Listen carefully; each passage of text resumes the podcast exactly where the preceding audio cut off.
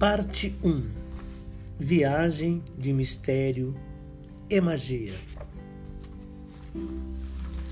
1 1962 Love Me Do 11 de 9 de 1962 Please Please Me.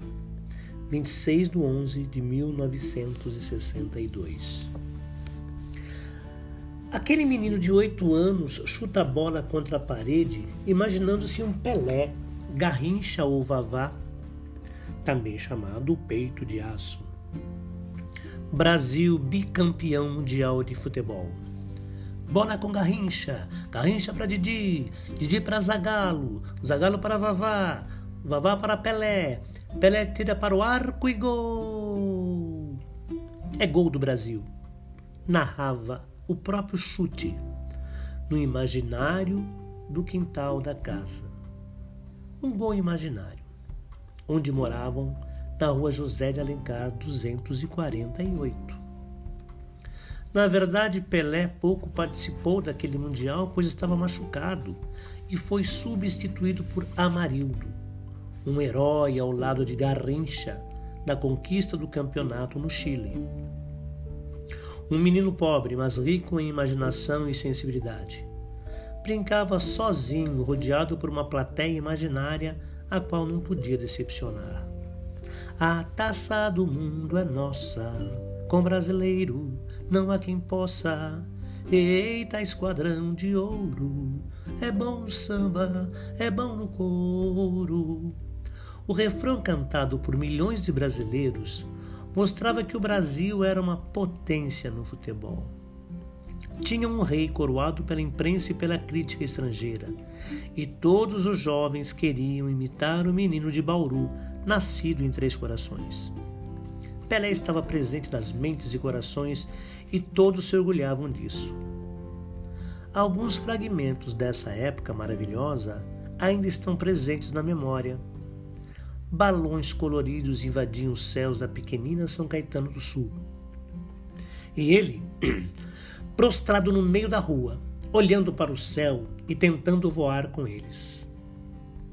Ainda não era o moleque de rua que viria a ser mais tarde, mas já frequentava a vida de pedra, que era chamada de macaco.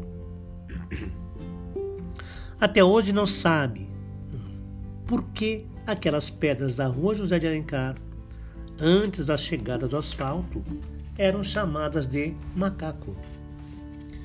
Na verdade, no Google há uma referência, abre aspas. As antigas ruas eram revestidas com os populares macacos, tecnicamente conhecido como paralelepípedos. A rua com essa forma de recapeamento é bem rugosa e, mesmo querendo, é difícil correr. No bairro da Moca, em São Paulo, há uma rua que recebe tráfego pesado de caminhões revestida com paralelepípedos ou com macaco.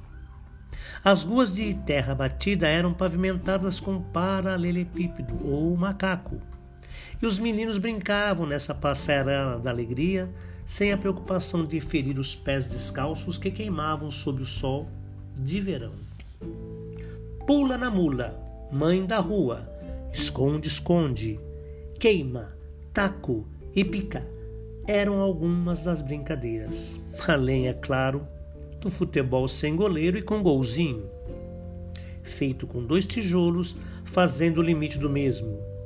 O Mauro e ele eram os craques e quase sempre estavam na mesma equipe. Dois contra dois, três contra três, e o campo era a rua pavimentada com macaco, quer dizer, paralelepípedo. No ano de 1962, soltavam pipa, ouviam rádio, iam à missa ou a cultos religiosos, gritavam: A taça do mundo é nossa, com brasileiro não há quem possa. Eita, esquadrão de ouro, é bom no samba, é bom no couro o Brasil havia conquistado a taça do mundo. Era o bicampeão mundial de futebol. Ele ainda não estava na escola. Embora já esboçasse algumas letras, escrevesse seu nome com letra de forma. Quando o ano acabou, já estava matriculado no Grupo Escolar Bartolomeu Bueno da Silva em março de 1963. Começaria a estudar no primeiro ano do ensino primário. Os dias de rua seriam abreviados, pois metade do tempo estaria na escola.